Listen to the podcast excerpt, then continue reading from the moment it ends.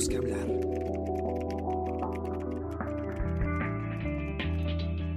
Muy buenos días, ¿cómo están? Esta mañana los acompaña Gladys Pereira y hoy tenemos que hablar sobre la intención de voto para las próximas elecciones. Aunque en los últimos días eh, la crisis política se agudizó a tal punto de que casi eh, hay una vacancia contra el presidente Vizcarra y también nos encontramos en medio de una pandemia y una crisis sanitaria, no podemos olvidar que en apenas siete meses los peruanos vamos a elegir a, nuestro próximo presidente y nuestros próximos congresistas. Por eso, el comercio ha realizado con Ipsos una encuesta para conocer la intención de voto con miras a, los próximos comicios. Para hablar sobre ese tema, estamos con Martín Hidalgo, el periodista de la sección política del comercio, que nos va a dar algunos resultados sobre la última encuesta del comercio Cipsos. ¿Cómo estás, Martín? ¿Qué tal? Hola, Gladys. ¿Qué tal? Muchas gracias nuevamente por invitarme acá al espacio de Tenemos que hablar. Hola, Martín. A ver, eh, sabemos que ya salieron los resultados de la encuesta y que tenemos un gran número de indecisos. Eso, eh, primero hablemos sobre este tema. Todavía los peruanos no sabemos por quién votar? ¿Cómo va esta, esta intención por ese lado? Sí, tenemos que los que aseguran que no van a votar por ninguno de, los que se les ha preguntado suman 19% y los que no precisan suman 13%, que en total hacen eh, un 32%, que es una cifra superior a quien por ahora ocupa el primer lugar de las preferencias, que es el alcalde de la Victoria, George Forsyth con 23%. Entonces, se puede decir que todavía el panorama es aún incierto para los electores. No hay un 32% de gente que, que no tiene definido un candidato, que no tiene una preferencia por un candidato. De ahí las cifras más o menos que se mantienen iguales, ¿no? George Forsyth, como decíamos hace un momento, se mantiene eh, eh, como, como el favorito eh, por ahora, con 23%. Le sigue Daniel Urresti con 9%, tiene una diferencia de 14%. E, y de ahí está Keiko Fujimori y Verónica Mendoza con 4%. Y de ahí vienen Julio Guzmán, Alfredo Barnechea, Johnny Lescano, César Acuña con 3%. Y así, eh, lo resaltante que hay, que tener en cuenta ahora es que se han incluido nuevos nombres de, de posibles candidatos que han eh, comenzado a surgir en las últimas semanas. Está el nombre de Hernando de Soto, por ejemplo, eh, que tiene un 2%. Eh, también está Fernando Sillonís, que tiene un 1%, pero que son personas que por el momento no tienen partido. ¿no? En otros también aparecen personas como Rafael López Aliaga de Solidaridad Nacional, el señor Roque Benavides, que tampoco tiene un partido, pero por ahí ha sido voceado.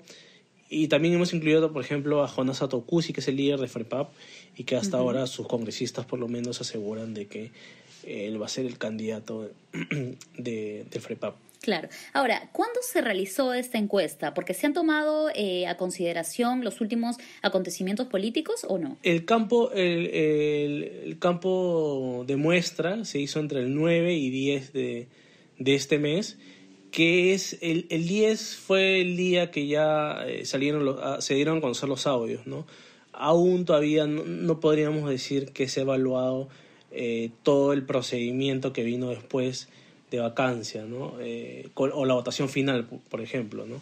Que, que se ha dado recién, ¿no? Este, que se ha dado recién hace unos días.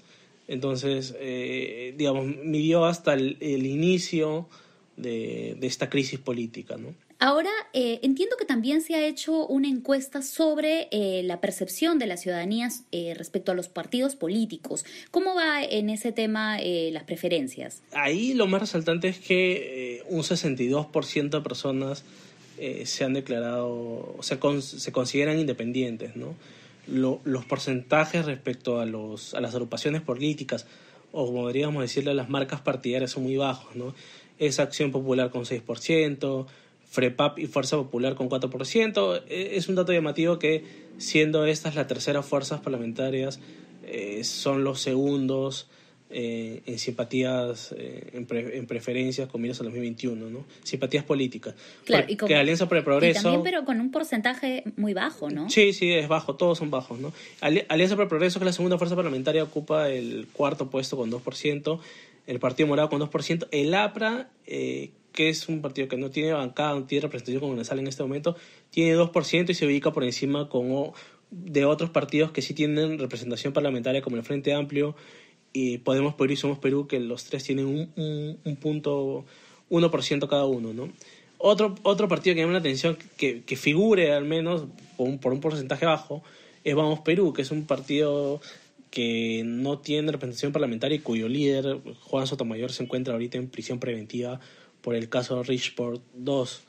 Y, nuevamente hay que repetir que en este caso también la toma de muestra de la encuesta fue entre el 9 y 10 de septiembre cuando se iniciaba eh, el, tema de la vacancia con la revelación de los audios. Aún en esos días era un rumor, eh, la vacancia se presentó por el 10 en la noche, entonces eh, digamos, habría que esperar la, próxima encuesta para ver cuánto de, todo el procedimiento y la votación final repercute en, la, en, la, imagen, en la simpatía que puedan tener las personas sobre los partidos, ¿no? Sobre todo con partidos que han sido muy cuestionados durante este proceso, como es Acción Popular, e incluso FREPAP, que al final terminó votando a favor y fue uno de los... Eh, ha sido cuestionado por ese voto, ¿no? Porque ha votado junto a Unión por el Perú. Pero digamos, hay que tener en cuenta que, que es muy peculiar, que, que no sé si al final esta votación pueda terminar tumbándose todo lo que Frepapa ha construido a lo largo de estos seis meses de gestión parlamentaria, ¿no? Que ha sido una bancada que, si bien en lo económico sí ha tenido posturas populistas, en lo técnico parlamentario siempre ha tenido una postura, eh, eh, digamos, técnica, valga la redundancia. Eh, entonces, no sé cómo la gente vaya a sopesar eso. Habría que ver en la siguiente encuesta. Claro, esto ya lo veremos en, la, en, la, siguiente encuesta. Ahora, respecto a esta encuesta, eh, me mencionas que, que, no ha variado el, el, primer puesto en el que se encuentra el alcalde de la Victoria, George Forsyth, pero él todavía eh, no tiene partido o entiendo que se ha estado afiliando. Cuéntanos si él ya eh, ha definido por qué, por quién va o por qué partido va a postular. Sí, eh, hay, hay, una situación que, que es importante que, tenerla en cuenta, que es hasta el 30 de septiembre, de hasta el 30 de este mes tienen los, los candidatos que no tienen partido plazo límite para inscribirse y poder postular según las nuevas normas que aprobó, las últimas normas que aprobó el Congreso sobre democracia interna de los partidos. Entonces hay una serie de candidatos que no tienen partido, que son el señor George Forsyth, la señora Verónica Mendoza, eh, tenemos a Hernando Soto, Jorge Nieto, Daniel Salaverry y otro más, Roque Benavides, por ejemplo, y Fernando Sionis. Entonces, en el caso del señor George Forsyth, eh, lo que hemos podido recabar a través de fuentes de, de Jurado Nacional de Elecciones es que Restauración Nacional presentó ya un nuevo padrón de afiliados, entre los cuales eh, se encuentra o se encontraría eh, la ficha de afiliación del señor eh, George Forsyth. Hay que recordar que hace unas semanas George Forsyth se le consultó al respecto y dijo que sería muy, era muy interesante la posibilidad de inscribirse en la Restauración Nacional y nosotros a través de fuentes de Restauración Nacional había, habíamos recogido de que sí, que se venía conversando y que se está, tenía muy avanzado esta, esta alianza, por así decirlo. Y bueno, intentamos comunicarnos con el señor Forsyth, nos derivó con una persona de prensa que hasta la fecha le hicimos la consulta, pero hasta la fecha no, no nos quiso contestar al respecto. Pero imagino que es por un tema también de, de, estrategia. Eh, los lanzamientos de, en esta época electoral son muy medidos, se toman en cuenta muchas cosas de coyuntura para, para poder hacer el gran anuncio. Además, porque la ficha de afiliación, una vez que entra, no es que automáticamente se da por escrito a, la persona que, se está pidiendo la solicitud de inscripción, sino que pasa por un proceso de verificación en el registro de organizaciones políticas del Jurado Nacional de Elecciones, que implica a la vez una corroboración de datos y de firmas, por ejemplo, en RENIEC. Entonces el proceso dura aproximadamente una semana o dos semanas dependiendo del lote de padrón que, ha ingresado el partido. Entonces, habría que eh, ver en estas semanas. Ahora entiendo que también se, se, plantean unas nuevas alianzas, precisamente porque algunos partidos no tienen el número de afiliados que se necesitan precisamente para participar en, en las elecciones. En, tu, en base a tu informe, eh, ¿qué próximas alianzas se vendrían? Ah, bueno, hay, hay candidatos como por ejemplo el señor Fernando Sionis que nos aseguró de que eh, él viene tratando, no tiene un partido, pero viene tratando, está conversando con varios partidos para poder elaborar un frente eh, hacia las próximas, próximas elecciones. Esto eh, tiene que ver mucho con que en esta próxima elección los partidos que no pasen la vía electoral pierden eh, la inscripción electoral. Y ya no es, no es como en elecciones pasadas que para cuando tú veías que no podías pasar la valla simplemente no postulabas. En esta elección, si tú no postulas, también pierdes la valla electoral. Entonces hay muchos partidos que para sobrevivir, si ves que no vas a poder pasar la valla, vas a tener que formar alianzas. Entonces, eh, por ejemplo, ese es, el señor Sionis, por ejemplo, tiene esta idea, ¿no? Formar un frente. Otros partidos que, que, que tenemos, según fuentes que hemos conversado, que vienen conversando por la posibilidad de una alianza, son Alianza para el Progreso y el Partido Popular Cristiano. Se tratan del partido de César Acuña y el partido que eh, PPC que ahora es liderado por Alberto Bengolea.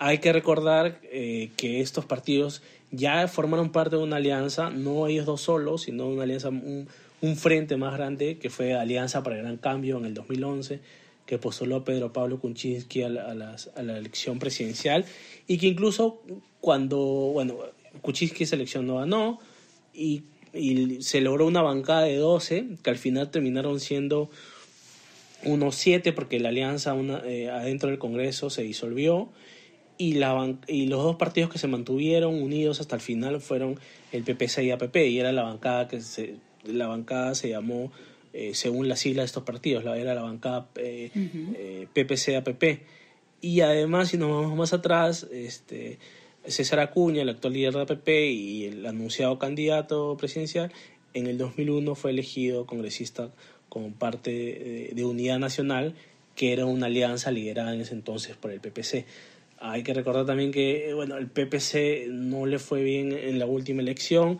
entonces claro, en ese panorama eh, de la elección 2020, si toman como referencia los resultados, se le está haciendo difícil ya como marca partidaria sola eh, eh, lograr tener autoridades, entonces la posibilidad de una alianza para ellos sería una especie de supervivencia en el escenario político eh, congresal al menos, ¿no?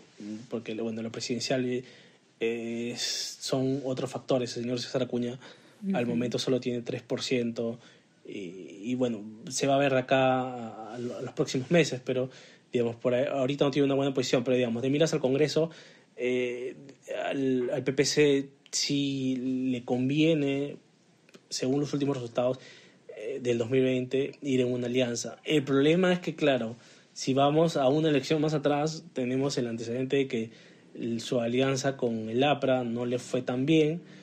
Eh, si bien lograron pasar la valla, al final por la cifra repartidora, eh, el único que terminó metiendo congresistas de esa alianza fue el APRA, que fueron cinco los congresistas del APRA que, que lograron un escaño. Claro, se hizo una alianza, en ese entonces la alianza era APRA, PPC y, y Vamos Perú pero los únicos congresistas que entraron fueron los del APRO.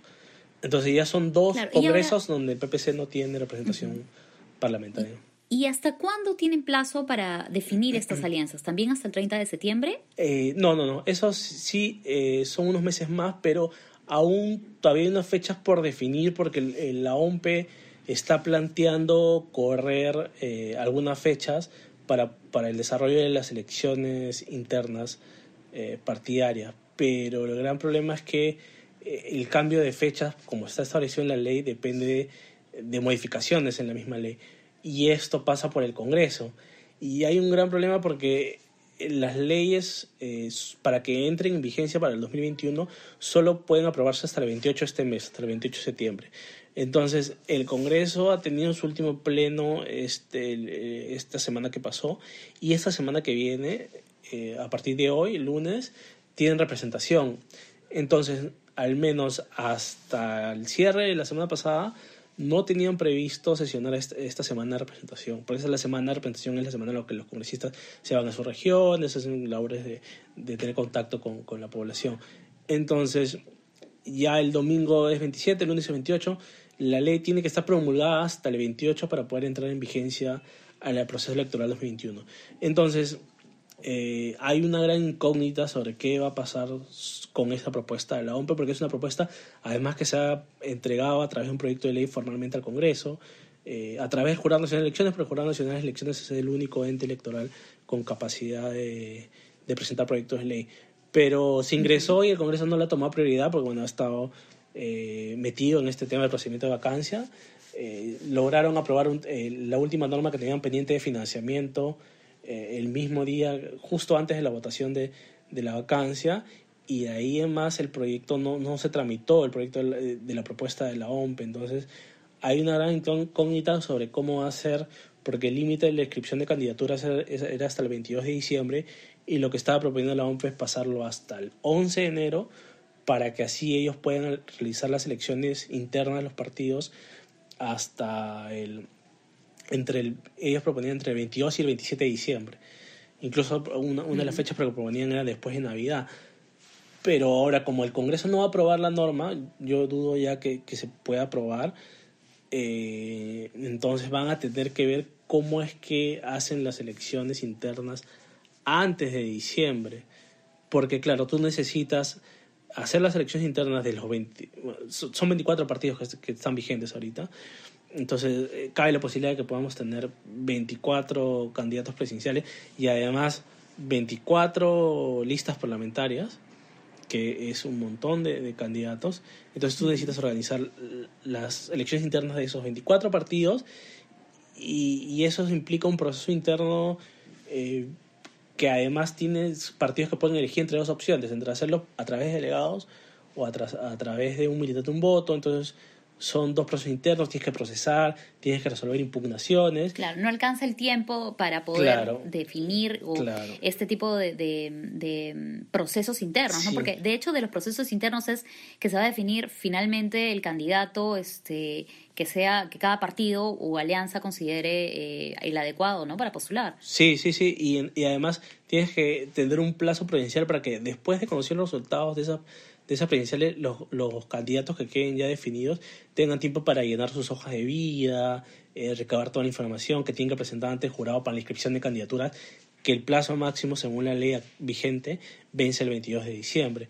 Entonces, eso quiere decir que por lo menos tú las internas deberías tenerlas ya finalizadas a finales de noviembre o quizás primera semana de diciembre para que de ahí los candidatos ordenen todo el tema logístico para la presentación de sus, de sus listas de candidatos pero eso implica pues, que es un tema de transparencia también. sí y que, y que eso implica que, que, ya los tiempos ya están casi ajustados porque estamos terminando septiembre y tenés octubre más octubre y mitad de noviembre para organizar las internas y, y va a ser complicado porque además el, el jefe de la OMP se presentó ante la Comisión de Constitución y ha dicho que, que no se va a poder aplicar el voto eh, electrónico no presencial porque este, tiene que auditar todavía los, eh, el software y, y, lo que decía el proyecto de ley en la exposición de motivos que han presentado ante el Congreso es que el software recién podían tenerlo auditado para finales de noviembre.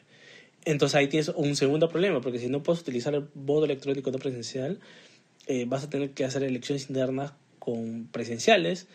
Entonces, y eso implica... en circunstancias de pandemia. Si tienes que tener mayores eh, coordinaciones para poder ver la manera en la que la gente eh, no hay aglomeraciones, donde la eh, donde puede hacer pruebas rápidas para, para la gente que va a recoger el escrutinio. Entonces hay todo un proceso eh, complicado que está trayendo problemas porque no se ha podido aprobar esta ley y dudo que se vaya a aprobar en esta semana, salvo que el Congreso decida reunirse sí, en medio de esta semana de presentación y aprobar esa norma exonerándole de trámite de comisión. Claro, entonces esta semana, bueno, estos días son claves, esperemos que así sea, porque de lo contrario vamos a tener problemas, como tú mencionas, para ajustar los tiempos y tratar de hacerlo eh, todo el proceso previo a las elecciones, que también es igual de importante. Y eh, gracias, Martín, por darnos esta... No, no, que decía que hacer unas buenas elecciones internas, que bueno, ya no se ha podido hacer unas elecciones primarias por, el tema de la pandemia, eh, pero lo que se buscó siempre era hacer unas elecciones internas para tener un filtro adecuado de, los candidatos. Claro, y no tener, eh, como tú mencionas, 24 postulaciones em, con 24 partidos y, una eh, también no tener muy claro propuestas, no hojas de vida, antecedentes, etcétera, y todas estas cosas que son necesarias para que los votantes puedan estar seguros de eh, a quién quieren darle su voto. Gracias Martín por darnos esta explicación. De todas formas vamos a seguir esta semana atentos si es que el Congreso decide poner, poner en debate, aprobarlo y exonerarlo y todo el proceso para poder tener unas elecciones internas eh, rápidas y eficientes. Em, ¿Algo más que desees agregar sobre ese tema que debamos eh, todos conocer? No, eso es todo. Muchas gracias Gladys por la invitación nuevamente. gracias a ti, gracias a todas las personas que nos escuchan. No se olviden que el podcast Tenemos que hablar está en Spotify, en Spreaker, en SoundCloud y en Apple Podcast. Y este informe con, con los gráficos de la, de la encuesta pueden encontrarlo, por supuesto, en el comercio.p y en nuestras redes sociales de Facebook, Twitter e Instagram. Muchas gracias por acompañarlos. Chao Martín, espero que nos veamos pronto. Adiós. Chao. Esto fue Tenemos que hablar. Esto fue El Comercio Podcast.